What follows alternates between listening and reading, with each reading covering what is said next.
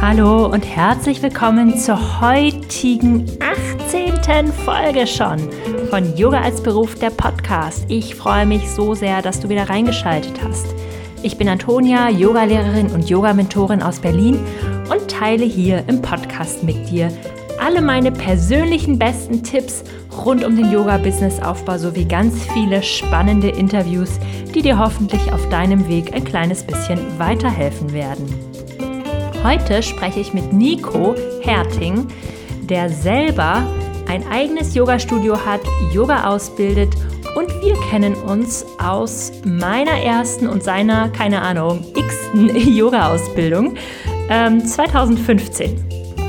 Wir sprechen über seinen Weg in die Selbstständigkeit, über die Studiogründung, sein eigenes Yoga-Studio, wie das alles so lief, wie alles so gelaufen ist mit der Corona-Pandemie. Wir sprechen über Preise und Geldverdienen im Yoga, wie man zu einem Yoga-Ausbilder wird. Und Nico hat sich tatsächlich auch seine ganz eigene Ausbildung aufgebaut und zusammengestellt, die sich Energetic Flow nennt. Genau. Also alles, was es zu wissen gibt rund um Yoga ausbilden und Yoga Studios, erfährst du heute hier im Podcast und damit herzlich willkommen, Nico Herting. So, hallo Nico, herzlich willkommen im Podcast Yoga als Beruf. Ich freue mich sehr, dass du gerade da bist und uns hier unsere ganzen Fragen beantworten wirst über Yoga-Studio-Gründung, über wie wird man ein Yoga-Ausbilder, wie baut man seine eigene Ausbildung auf, sein, deinen eigenen Weg in die Selbstständigkeit, deinen Werdegang. Und die allererste Frage, die ich an meine Podcast-Gästinnen und Gäste stelle, ist, was ist es momentan an deiner Yoga-Praxis, das dir besonders gut tut oder du besonders gerne machst? Mhm. Ähm, ich glaube, zurzeit brauche ich sehr viel Ruhe und äh, Meditation. Also ich war früher so der Typ, der Power brauchte, der immer wieder in die Aktion gehen wollte. Jetzt hat sich das komplett umgedreht und ich finde so meinen mein Weg, dass ich viel mehr in diese Ruhe komme, Meditation komme. Und das ist gerade was, was mir gerade in dieser zurzeitigen Situation total weiterhilft, da wirklich immer wieder geerdet zu bleiben und immer wieder meine Bedürfnisse einfach auch zu, zu finden. Ja, ja, danke, dass du das, äh, dass du das mit uns teilst. Also ich habe gesehen, du hast jetzt sogar Yin-Yoga-Fortbildung und da wollte ich mal ganz kurz allen erzählen, woher wir uns kennen seit 2014, mhm. 15 aus der Yoga-Ausbildung, aus meiner ersten Yoga-Ausbildung. Deine erste war es nicht. Ähm, vielleicht könntest du mal ein bisschen was erzählen, einfach über dich, was du teilen möchtest, dein Weg ins Yoga, dein Weg in die Selbstständigkeit. Ich weiß, da gibt es viel zu erzählen, also sehr gerne. Genau, ähm, gibt es sehr, sehr viel zu erzählen. Aber es war wirklich auch meine erste abgeschlossene Yoga-Lehrerausbildung, wo wir uns kennengelernt haben.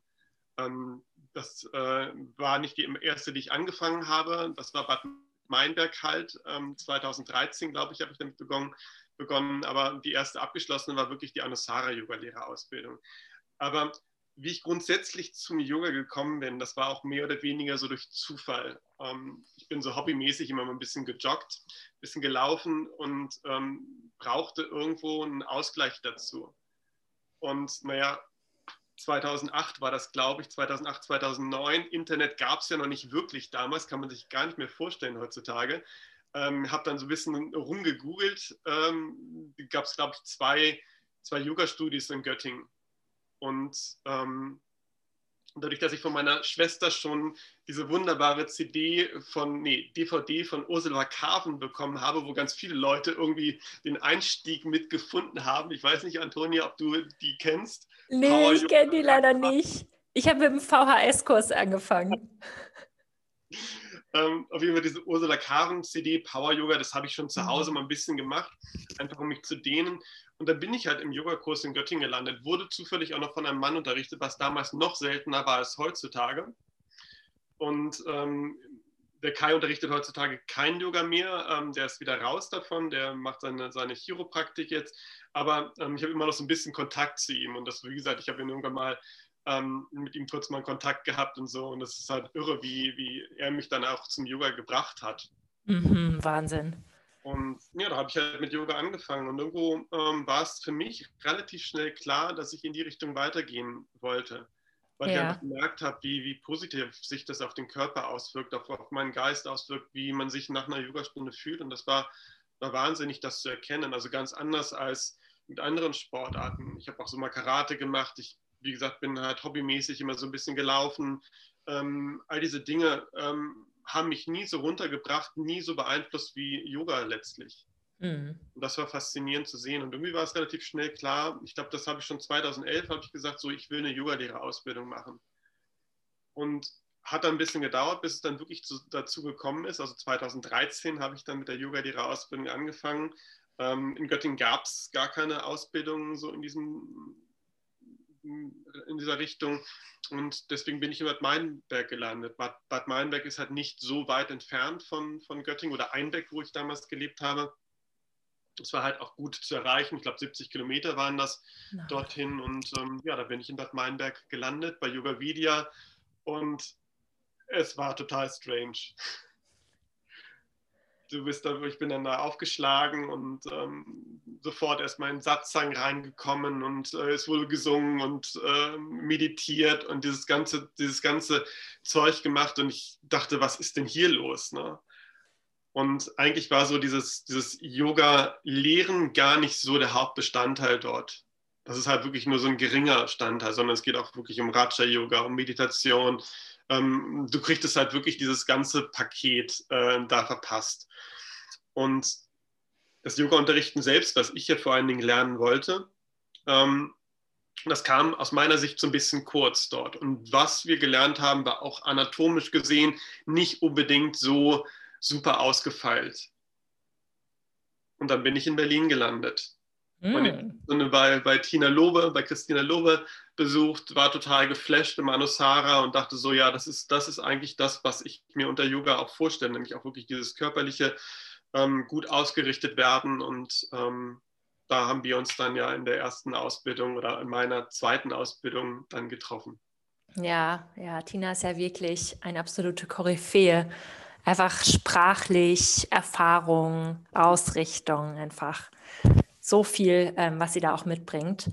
Ähm, und wie ging es dann weiter für dich? Weil jetzt hast du ja also ein Studio, du hast super viele Workshops, Fortbildungen, eigene Ausbildungen. Wie bist du jetzt dann dahin gekommen? Ich habe ja meinen normalen Job zu dem Zeitpunkt noch gehabt. Also ich habe ähm, damals noch meine 40 Stunden gearbeitet, auch vollkommen ähm, fremd äh, zum Yoga. Ich war im Einzelhandel tätig, beziehungsweise auch im Großhandel, teilweise als Außendienstler tätig für ähm, Bodenbelege und Tapeten und so Zeug. Also komplett Yoga-fremd. Mhm. Und habe dann halt auch Malerbetriebe betreut und ähm, das war, irgendwann war das nicht mehr passend zum Yoga. Ja. Ähm, weil diese beiden Welten so auseinandergingen. Ähm, Im Job dann hat man halt seine Veranstaltung gehabt, dann musste man mit den Malerbetrieben erstmal ähm, ein bisschen rumsaufen. Ähm, da wurde gequalmt wie, wie bekloppt. Ähm, es wurde wirklich gesprochen, wo man denkt, so war, das ist also wirklich äh, nicht das, was mit dem Yoga vereinbar war letztlich. Und dann äh, habe ich immer weiter meinen Job zurückgefahren, habe erstmal 30 Stunden nur noch gearbeitet und habe nebenbei schon Yoga unterrichtet. Und ja, daraufhin ähm, wurde Yoga immer mehr in meinem Leben integriert. Und ich habe viele, viele Fortbildungen und Ausbildungen dann belegt. Ähm, wie gesagt, nicht nur die Anusara, auch die Anusara-Fortbildung mit diesen 300 Stunden Aufbauausbildung, ähm, Thai-Yoga ähm, gemacht. Alle möglichen Dinge habe ich noch gemacht. Yin-Yoga in Hamburg, im Power-Yoga-Institut ähm, die Ausbildung gemacht, all diese, all diese Geschichten. Und, Hast du nicht ähm, auch was bei Lilla Wuttig gemacht? Ja, klar.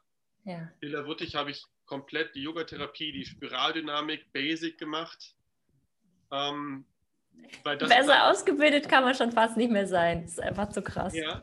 Ähm, wobei, irgendwann kam der Zeitpunkt, wo ich mich dann konzentrieren wollte auf bestimmte Dinge. Und das mhm. hat mir, das hat mir gerade diese Corona-Sache nochmal wirklich gezeigt wenn man mit so einem Bauchladen rumläuft, man macht Thai Yoga, da habe ich auch meine Workshops gehabt. Ich bin nach Wien gefahren, habe da in diesem Hot Yoga Studios einen Workshop unterrichtet. In Saarbrücken war ich bei der ähm, Corinna Markmann, die kennst du ja auch noch wahrscheinlich, ne? Ja.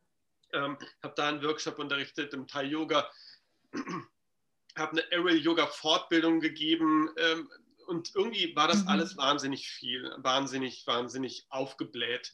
Also ich bin da wirklich mit so einem riesen Bauchladen rumgelaufen. Und irgendwann habe ich gesagt, so, oder habe ich irgendwann gedacht, ähm, das funktioniert so nicht. Und das habe ich dann wirklich reduziert und habe gesagt, so, nee, ich mache jetzt bestimmte Dinge, ähm, auf die ich mich konzentriere. Und das ist halt genau diese Anatomie, ähm, diese Fasziengeschichte, ähm, die mich wirklich interessiert. Und alles andere können andere machen, weil die können sich dann auf andere Dinge konzentrieren und ähm, sind da dann wirklich stark drin. Und das war irgendwo so dieser Schritt, wo ich gedacht habe, so, ich konzentriere mich jetzt auf eine bestimmte Richtung, ähm, werde die richtig verfeinern. Und das ist halt, wie gesagt, diese Spiraldynamik, die Prinzipien der Spiraldynamik, die mich wahnsinnig ähm, interessiert haben, die mich wahnsinnig mitgenommen haben, weil der Körper einfach wunderbar ausgerichtet werden kann und das kann man super ins Yoga integrieren. Mhm. Und so habe ich halt diese anderen Sachen dann eher so ein bisschen an die Seite geschoben. Es hat mir aber trotzdem wahnsinnig viel geholfen, das, das zu machen. Mhm. Und wie kam es zu deiner Yoga-Studio-Gründung? Wie lief das ab? Oh, das hat sich mehr oder weniger so von selbst entwickelt. Ne? Also, es, okay, fangen wir von vorne an. Ich habe damals mit meiner ähm, Freundin, meiner Ex-Freundin inzwischen ähm, in, in Einbeck gewohnt. Und da hatten wir auf so einem alten Gutshof eine, eine, wunderbare Wohnung gemietet und nebenan wurde eine Wohnung frei. Und wir haben in unserer Wohnung damals schon in so einem kleinen Raum Yoga unterrichtet. Passten so acht, neun Leute rein. Ähm, das war vollkommen okay und irgendwann sollte es mehr werden und die Nachbarwohnung wurde frei. Und ja, dann haben wir die Wohnung ähm, angemietet und haben da halt ein Yoga-Studio drin mhm. Noch eine Wand rausgekloppt, das waren so 500 Jahre alte Lehmwände, es war eine scheiße Arbeit, ein Studio zu renovieren. Das war alles wirklich fast alles in Handarbeit. Also wir haben es alles selbst gemacht, haben da keine Firmen für beauftragt, weil die Kohle war dann auch nicht, nicht für da und haben das wirklich alles selbst gemacht. In drei Monaten haben wir dieses Studio komplett renoviert und ähm, tapeziert und ähm, hergerichtet, Boden verlegt und so weiter. Und ja, so kam es dann halt zu dem Studio. Mhm. Und ähm, das lief auch relativ schnell, relativ gut. Es war jetzt nicht so, dass ich davon alleine hätte leben können. Dafür war das dann doch nicht ganz so, ganz so viel, was man verdient hat mit dem, mit dem Studio, aber es war halt wirklich eine gute Grundlage oder irgendwie so eine, so eine Basis, die man hatte. Dadurch, dass ich halt meine Kurse in Göttingen noch hatte, in Fitnessstudios und so weiter, kam immer, immer mehr Geld eigentlich, eigentlich rein. Und dann habe ich mich dann irgendwann dazu entschlossen, auch äh, mit meinem Job aufzuhören, beziehungsweise, naja, das war auch eher so eine Geschichte, wo ich dann zuerst gesagt habe, ich will nur noch 20 Stunden arbeiten. Mein Chef hat dann gesagt, nee, das kommt nicht in Frage.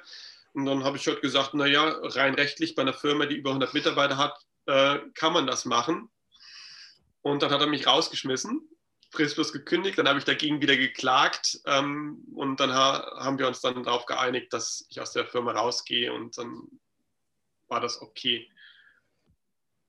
Krasse Geschichte, Nico, echt krass. Und ähm, genau, hast du das Yoga-Studio heute noch? Das Yoga-Studio besteht heute noch, genau. Das betreibe ich ja zusammen mit meiner Ex-Freundin.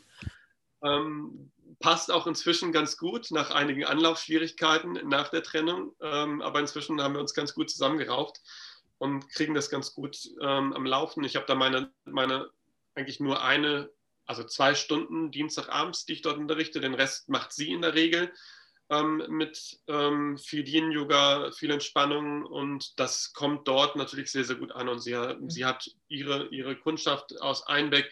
Das sind meistens so eher die Leute, die wirklich in die Entspannung gehen wollen. Und ich habe dann ein paar Leute, die ich dann mit meinem etwas aktiveren Yoga dort mhm. abdecke.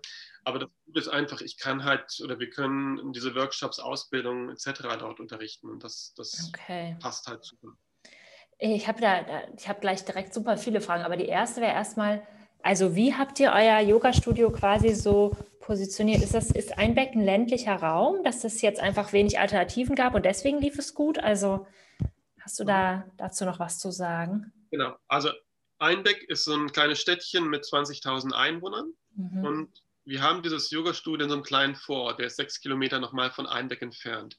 Und in diesem Vorort leben ungefähr 200 Seelen. Also 200 Leute leben dort und das ist halt ein großer Gutshof dort. Und es ist wirklich abgeschieden. Und die Leute, die zu uns kommen, kommen meistens aus der ganzen Region äh, dort und die sagen, wenn sie sich ins Auto setzen, zu uns hinfahren, das ist schon alleine Entspannung pur.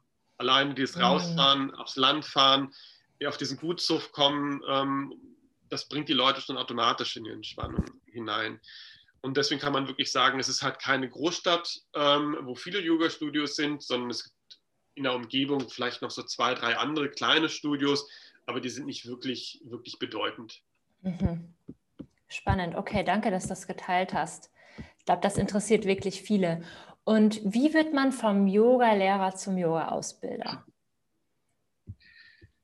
Naja, irgendwann habe ich mir gesagt, ich habe keine Lust mehr, meine 14 Stunden die Woche zu unterrichten. Hm. Und ähm, nein, das war jetzt nicht so der Hauptgrund, sondern es war eigentlich immer dieses Bedürfnis, mein Wissen auch weiterzugeben. Mhm. Und ich habe immer wieder gemerkt, ich bin ja sehr, sehr viel auch in andere Stunden gegangen und habe immer wieder gemerkt, ähm, dass entweder Kopien dort rumliefen als Yogalehrerin oder Yogalehrern, die irgendwo wirklich nicht sie selbst waren, sondern die einfach so einen Yoga-Slang drauf hatten, äh, so diese typische Yoga-Lehrer-Stimme, mhm. ähm, die dann gesprochen wurde. Und das hat mich immer wahnsinnig gestört. Und ich habe das mal irgendeiner Yoga-Lehrerin gesagt, die kenne ich auch ganz gut. Du, sorry, du bist wirklich die Kopie von deiner Ausbilderin. Du sprichst genau die gleiche Sprache wie deine Ausbilderin. Und das bist nicht du, was du mhm. da erzählst. Das konnte sie überhaupt nicht verstehen, das konnte sie überhaupt nicht nachvollziehen. Ja. das hat mich halt total gestört. Ja. Es gibt so eine, eine, eine ähm, Yoga-Schule in Göttingen, die IFA, die sind doch ja relativ bekannt, die ja mit dieser Caro Wagner überall in Deutschland ausbilden und eine Lehrerin, die in Göttingen halt da auch ausbildet. Und du weißt genau, okay, die kommen alle aus dieser Ausbildung heraus. Mhm. Ja. Du weißt genau, okay, die sprechen alle die gleiche Sprache, die haben genau die gleichen Wörter, die haben genau, genau die gleichen Betonungen. Das ist so ein Yoga-Lehrer-Slang, der da gesprochen wird. Und das hat mich sowas von gestört immer. Und dazu halt dieses, dieses anatomische Grundwissen, was überhaupt bei den vielen Ausbildungen nicht vermittelt wird. Das ist ja auch ganz egal, in welchem Yoga-Stil du dich bewegst, ob das jetzt ein klassisches Vinyasa ist oder wenn du ins Jivamukti-Studio gehst äh, und so weiter. Es wird nicht wirklich Wert auf eine vernünftige Ausrichtung gelegt. Das, was wir im Anusara kennengelernt haben oder was mhm. die, über die Spiraldynamik noch viel, viel verfeinert wurde, das fehlt einfach. Und warum praktizieren wir Yoga? Um die Energien im Körper wirklich gut fließen zu lassen, dass wir wirklich ausgeglichen werden. Und was passiert, wenn, wenn Leute sich nicht vernünftig ausrichten? Wenn sie im Krieger 1 stehen, ähm, komprimiert sind im, im Rücken, ähm, die gehen mit Nackenverspannung raus. Die gehen mit mehr Problemen letztlich aus der Yogastunde raus, als sie vorher hatten. Und das kann nicht Sinn der Sache sein. Mhm. Und deswegen, wie gesagt, das war so mein, mein Grundgedanke, warum ich dann irgendwann gesagt habe, so, das funktioniert nicht. Und äh, das, das möchte ich gerne anders vermitteln. Mhm. Mm. Und dazu habe ich halt, habe ich noch einige andere Seminare außerhalb von dieser Yoga-Richtung gemacht. Ich war bei Veit Lindo zum Beispiel ganz häufig, ähm, habe da Ausbildung gemacht. Unter anderem auch so eine Ausbildung, ähm, wie hieß das Ding denn? Keine Ahnung, irgendwas mit Seminare leiten und präsentieren oder irgendwie sowas. Mhm. Und das waren irgendwie so sechs, sieben Tage, wo wir da waren ähm, und haben das wirklich gelernt, wie man halt solche Sachen vermittelt. Und das war halt einfach nochmal so dieser Kick oder dieser, dieser Anstoß, wo ich dann gesagt habe, so jetzt bringe ich diese Sache ans Laufen und jetzt versuche ich mein eigenes Ding da auch einfach zu machen. Ja, ja. Ja, das, ich finde, das merkt man auch. Ich durfte ja deine eine Ausbildungsgruppe letztens auch mal kennenlernen. Es ist schon cool, dass sie alle so sehr so auch ihre eigenen Ideen und ihr eigenes Ding haben. Ne? Das ist so mega individuell und jeder, jede versucht da irgendwie für sich ihre eigene Stimme auch zu finden. Das wird schon ganz deutlich. Ähm, ja, und also du hast dann quasi Energetic Flow dir eine eigene Ausbildung überlegt. Mhm. Kannst du darüber noch mehr erzählen? Genau, dieser Name Energetic Flow, der ähm, ist auch erst später entstanden. Zuerst habe ich eine Ausbildung ähm, kreiert. Du kannst dir ungefähr vorstellen, was das an, an Arbeit dann letztlich auch da, dieses ganze, ganze Ding wirklich selbst zu machen. Ich habe da ja auch nicht irgendwelche Vorlagen gehabt oder so. Ich habe meine, was weiß ich, meine Yoga-Bibliothek, habe da die besten Sachen da überall rausgesucht, habe das gesucht und das gesucht, zusammengesucht und habe dann so dieses Konzept erstellt damit. Und ja, es war wie gesagt ein, ein wahnsinnig großes Thema. Und dann in der ersten Ausbildung, die ich unterrichtet habe, wurde ich immer gefragt, wie heißt dieses das? Was machen wir hier überhaupt? Ich so, ja, ich bilde euch einfach Yoga aus. Ne? ist das Hatha-Yoga, ist das Vinyasa-Yoga? Ja, pff, nee, irgendwie ja, irgendwie alles zusammen. Und, ähm, und darauf bin ich dann halt gekommen, dass diese Sache irgendwie einen eigenen Namen braucht. Ja. Weil es ist keine wirklich klassische Vinyasa-Ausbildung, es ist auch keine klassische Hatha-Yoga-Lehrerausbildung. Mhm. Und ähm, irgendwann bin ich dann darauf gekommen, es geht ja wirklich darum, die Energien im Körper fließen zu lassen, also das Prana fließen zu lassen, mhm. ähm, dass dieser Begriff Energetic Flow eigentlich diese Sachen so vereint. Energetic steht halt für Dynamik natürlich einmal, wir bewegen uns ja durch die, die Position, ähm, dynamischer hindurch, aber steht auch gleichzeitig dafür, die Energien wirklich in dem Körper fließen zu lassen und diese Energien bewusst wahrzunehmen.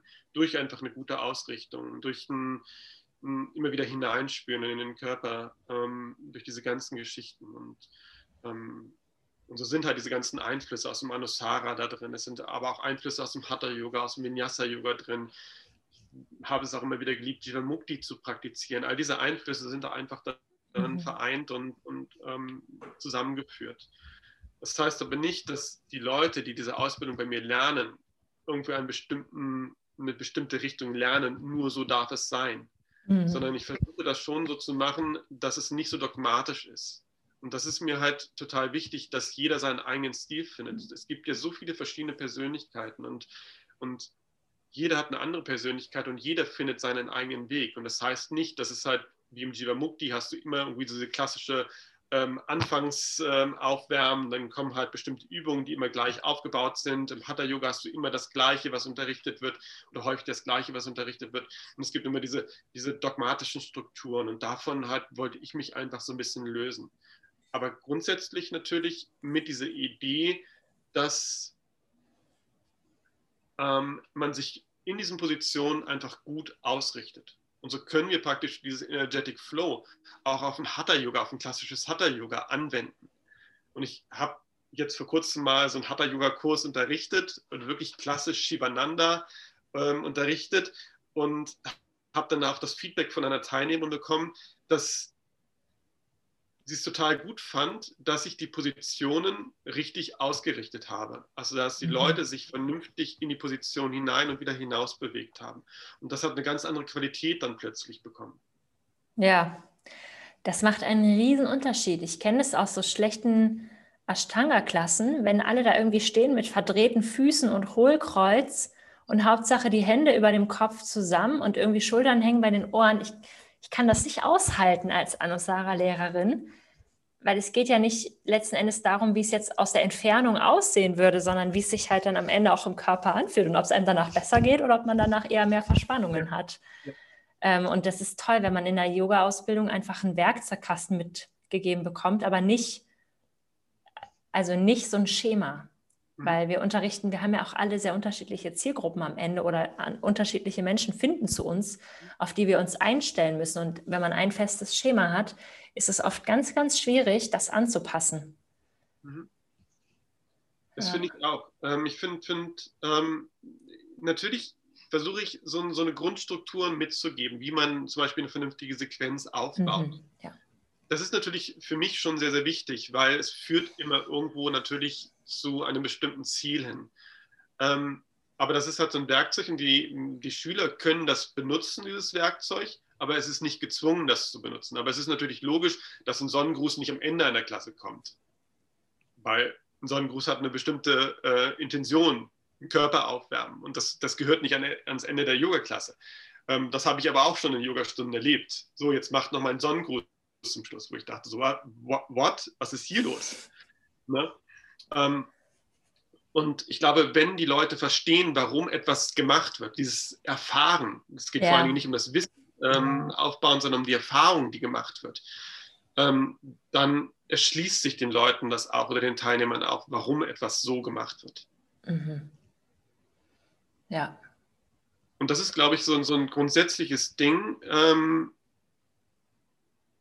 warum es auch zum Beispiel keine, keine Prüfung an sich in meiner Ausbildung gibt, keine, keine Lehrprobe oder keine theoretische Prüfung zum Schluss, weil die Leute einfach Erfahrungen machen sollen. Mhm. Und für mich ist es einfach so, wenn du irgendwas auswendig lernst, dann weißt du das vielleicht, vielleicht vergisst du es auch in zwei Wochen wieder, aber du hast nicht wirklich die Erfahrung gemacht. Aber wenn du etwas erfahren hast, wie zum Beispiel einen Ablauf einer Yoga-Klasse, die sinnvoll ist, das erfahren hast, dann brauchst du das nicht irgendwo zu lernen oder zu dir anzueignen, sondern dann mhm. ist es im Körper drin. Ja, das finde ich echt ähm, wichtig, weil das ist dieses verkörperte Wissen und das vergisst man auch nicht mehr. Also es gibt Yoga-Klassen, die vor fünf, sechs Jahren stattgefunden haben, wo ich mich heute noch an alles erinnere, weil das also eben oft in der Anusara-Methode einfach so tief geht. Also Tinas Lotus-Klasse, ich könnte die im, in meinem, im Schlaf, könnte ich die durchspielen, weil, ich die, weil das für mich einfach so eine intensive Erfahrung habe. Da muss sie am Ende der, der Ausbildung keine Prüfung machen. Wir haben das alle, sie sind da so durchgegangen. Ne? Du bist da, Körper, Geist und Seele, bist du da irgendwie beteiligt und spürst es so richtig. Das ist ein ganz anderer Lerneffekt. Und das ist ja gerade das Faszinierende, was ich auch mal Sarah fand, dass das wirklich der ganze Körper mitgenommen wird. Der ganze Körper, der ganze Geist, ähm, aber auch letztlich die Seele wird berührt durch, durch das Anusara. Und das sind natürlich Einflüsse, die ich bei mir in die Energetic mhm. Flow Ausbildung auch mit reingebracht habe. Es gibt auch da natürlich Sachen wie ein Herzthema oder irgendwas, was durch die Stunde durchgezogen wird. Mhm. Und, und das ist einfach wichtig, um halt diese Erfahrung in den Körper zu bringen. Ja. Und es geht wirklich aus meiner Sicht nur um die Erfahrung, um dieses wirkliche Verstehen des Yogas mhm. und nicht um das Wissen. Ich kann es nur sagen, ich habe bei Yoga Vidya durfte ich halt meine Abschlussprüfung, äh, vier Stunden durften wir ähm, 1000 Fragen beantworten. Und ich kann dir echt sagen, ich habe 90 Prozent von diesen Fragen komplett wieder vergessen. Aber schon zwei Wochen danach. Mhm. Es war völlig idiotisch. Ich habe mich drei Monate davor hingesetzt, diese ganzen Fragen auswendig gelernt, diese Antworten auswendig gelernt, damit ich ja diese Abschlussprüfung dann, dann mhm. schreiben kann. Ähm, aber es hat überhaupt hat keinen Sinn gemacht. Mhm. Ja, nee, das macht total Sinn, weil das ist, das ist, Yoga-Wissen muss irgendwie verkörpert sein. Und das ist, es ist auch nicht so, finde ich, dass man einfach sich irgendwo, also das, was ich wirklich am allerschlimmsten finde, sind ja so vier Wochen Ausbildungen in Thailand, aber dass man halt durch so eine Ausbildung so durchrauscht und danach ist man Yogalehrerin, weil das funktioniert, das ist kein, kein Studium in dem Sinne, das sind Erfahrungen und man muss das auch lernen, dass man seine eigene Persönlichkeit und seine eigenen Lebenserfahrungen mit einfließen lässt. Mhm. Und deswegen finde ich das so cool, dass du diesen individuellen Ansatz hast.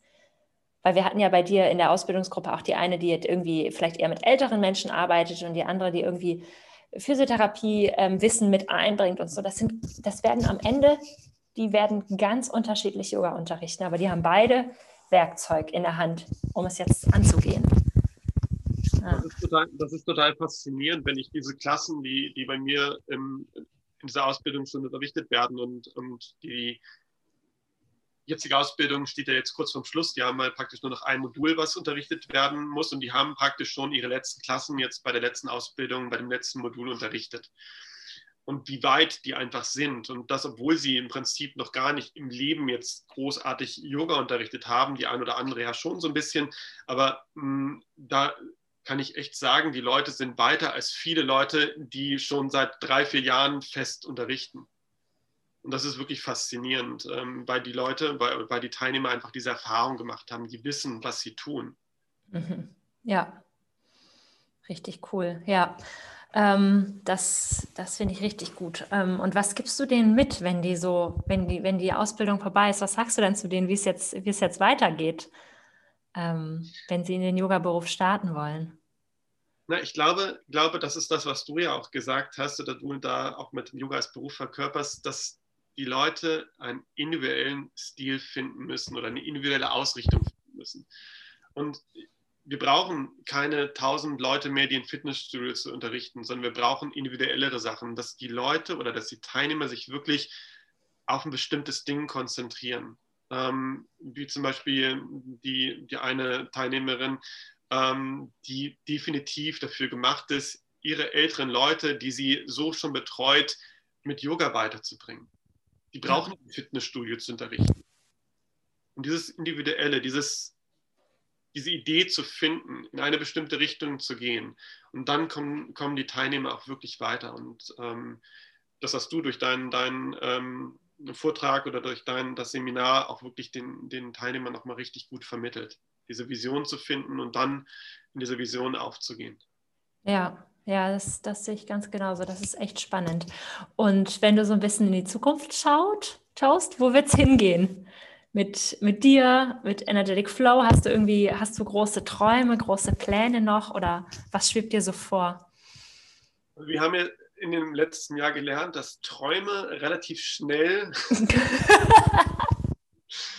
flexibel gestaltet werden müssen. Ja. Ähm,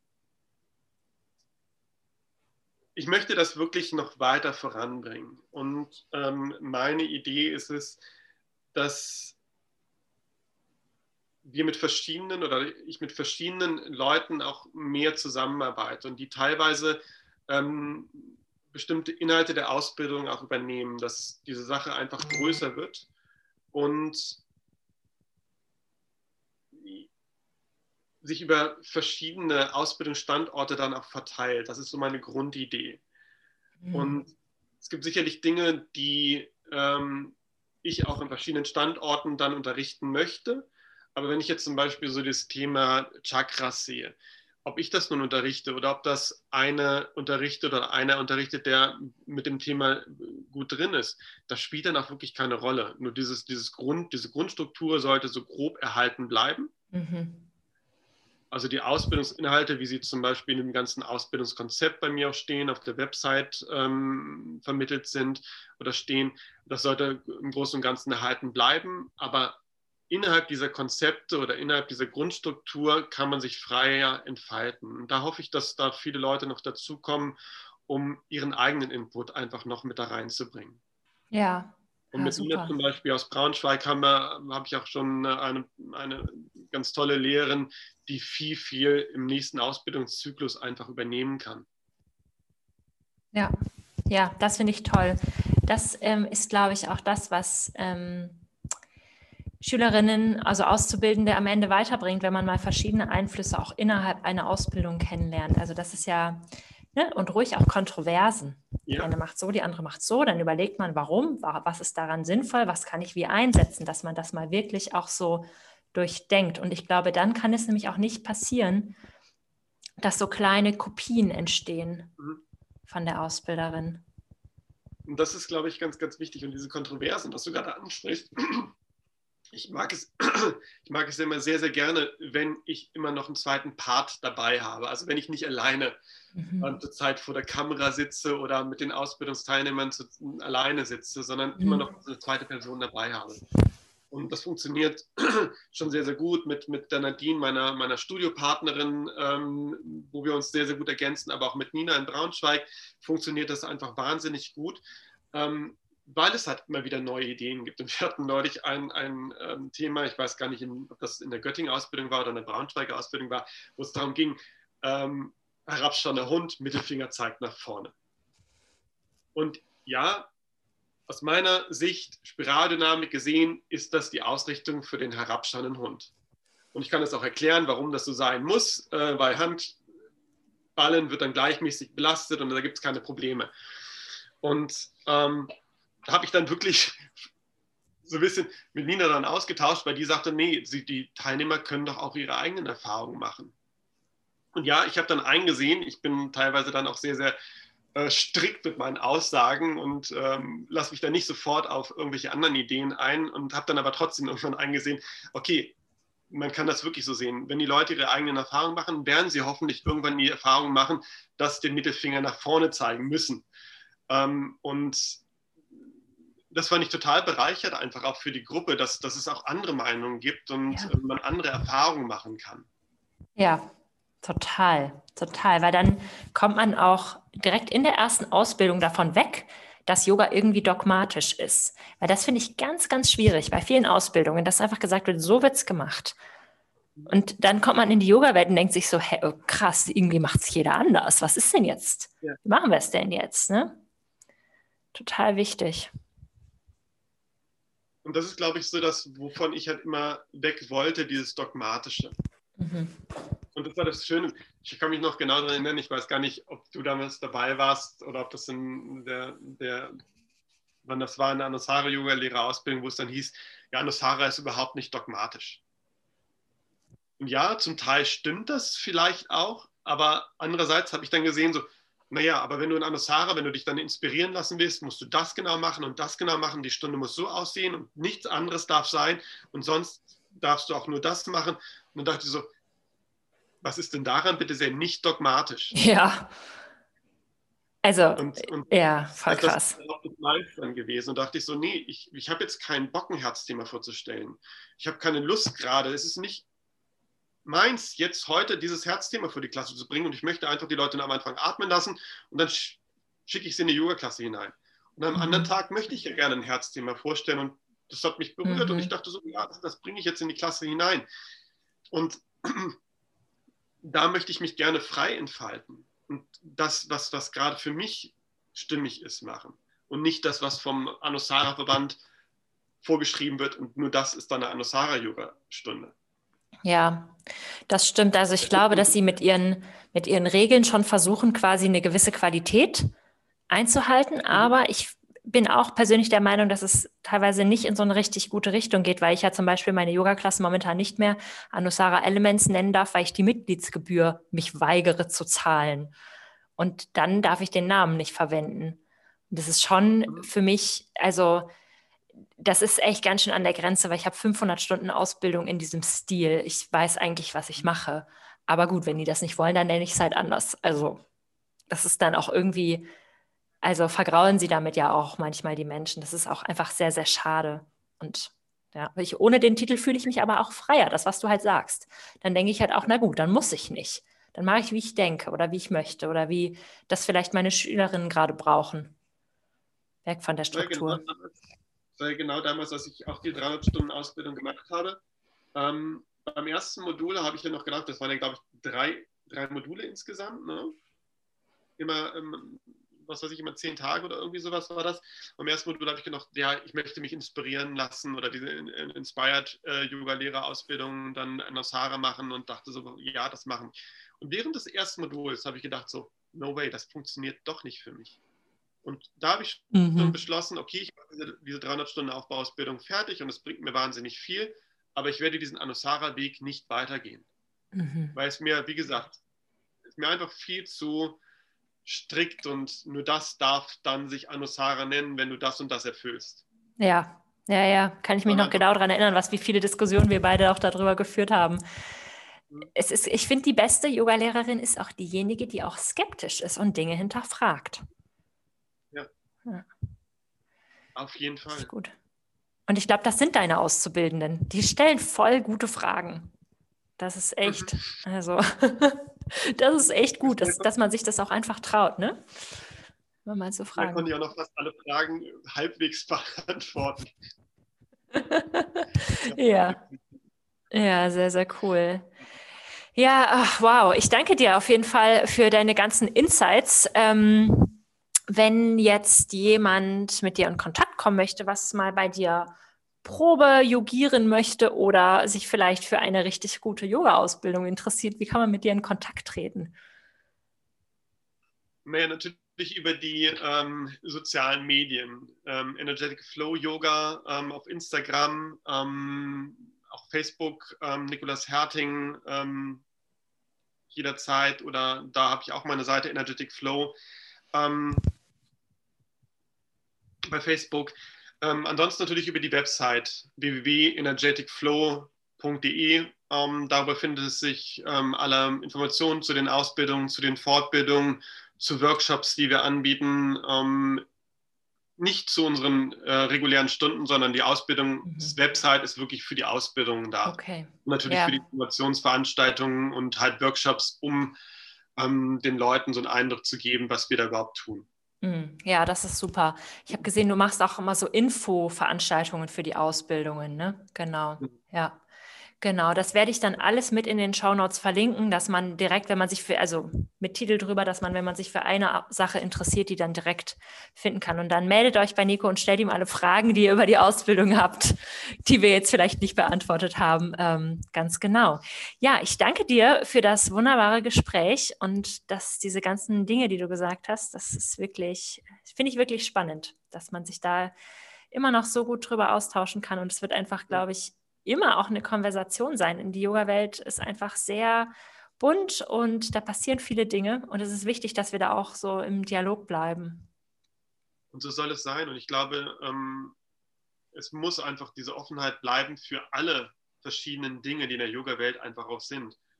Und ähm, jedes hat in einer gewissen Art und Weise seine Berechtigung und ähm, da müssen wir einfach offen bleiben. Und äh, ja. wenn wir diese Offenheit haben, alles anzunehmen, dann, dann gibt es auch nicht mehr diesen Konkurrenzkampf zwischen den, den einzelnen Yoga-Stilen, der auch ganz häufig da ist. Mhm, auf jeden Fall. Ja, das ist ein sehr, sehr gutes Abschlusswort. Danke dir.